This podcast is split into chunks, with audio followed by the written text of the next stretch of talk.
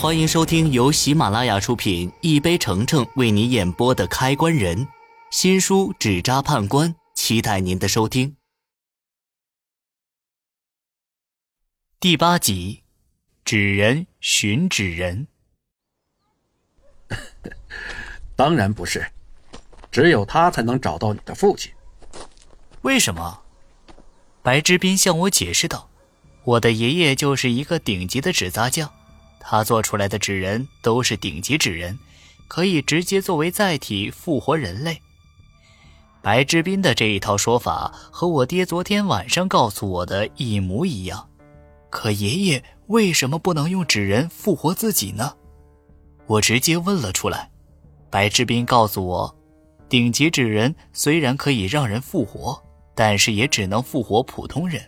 如果要使用顶级纸人复活特殊人，比如我爷爷这种，就需要某种戒指，而这种戒指千金难求。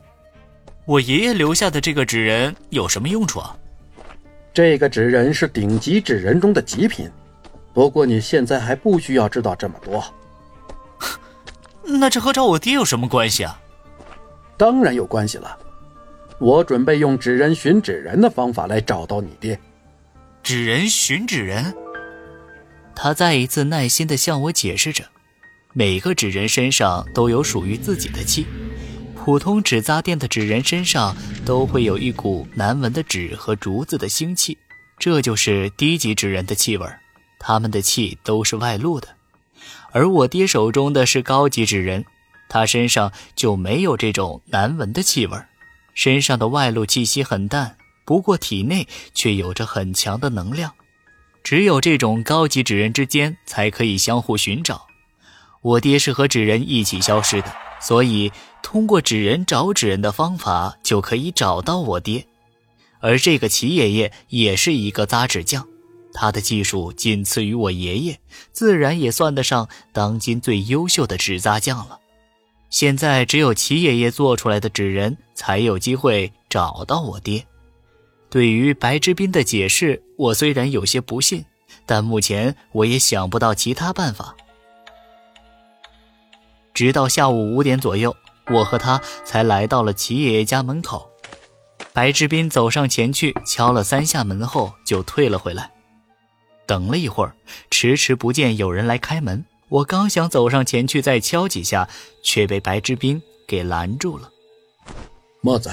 一般同行之间有事情求助，只敲三下门。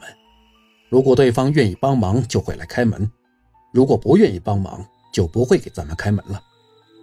那他怎么知道咱们是客人还是同行寻求助？这一行有很多你觉得奇奇怪怪的东西，现在很难给你解释清楚。不过等你达到了一定的水平，你自然就知道是怎么回事了。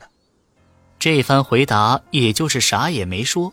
我该不知道的东西依然不知道。这么久都没给咱们开门，还会给咱们开吗？他一定会开门的。白志斌的话音刚落，我就听到一声冷哼，陈旧的大门缓缓打开，生锈的铁皮在地上划出咯吱咯吱的声音。只见一个干瘦的老头从里面走了出来，白志斌对着他恭恭敬敬的作揖。多谢齐爷爷出手相助，我也学着白之斌的样子拱手。哼，你就是林家的小子？白之斌替我回答道：“他正是林老爷子唯一的孙子。我爹和我都没有其他的兄弟姐妹，所以我爷爷也只有我这一个孙子。我又没问你，我在问这个小子，你插什么嘴？”我顿时有些生气。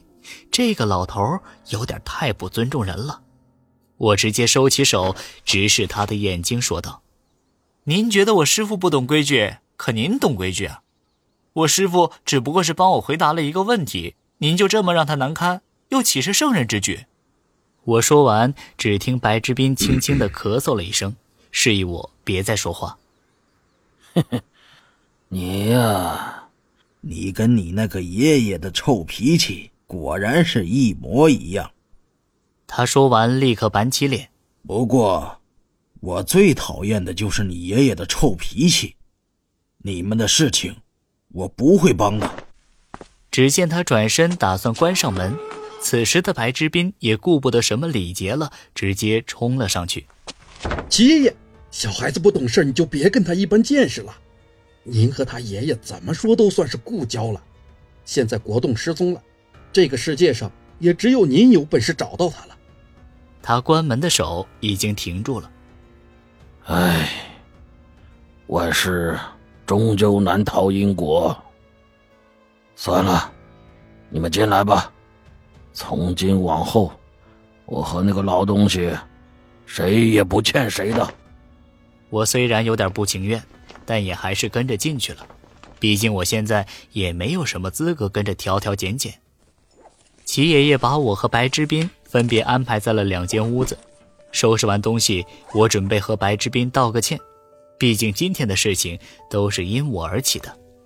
可我刚走到白之斌的门口，就听见他和齐爷爷在里面说着什么。请您帮我们做一个纸人，只有您做的纸人，才能找到国栋手中的纸人。但，您还有什么好犹豫的？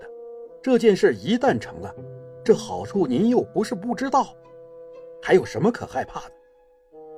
可这么做就算逆天改命了，到时候，唉，我还想再靠近一些，可突然脚下踩到了地上的一截树枝，发出了一声格外清脆的声响。是谁？滚出来！我有些心虚的从门后走出来，齐爷爷看到是我，就直接走了。等他走后，白志斌对我说：“进来吧，别在外面站着了。”我进了屋，忍不住问道：“师傅，你到底在和齐爷爷说什么呀？你是不是还有什么事儿没告诉我？”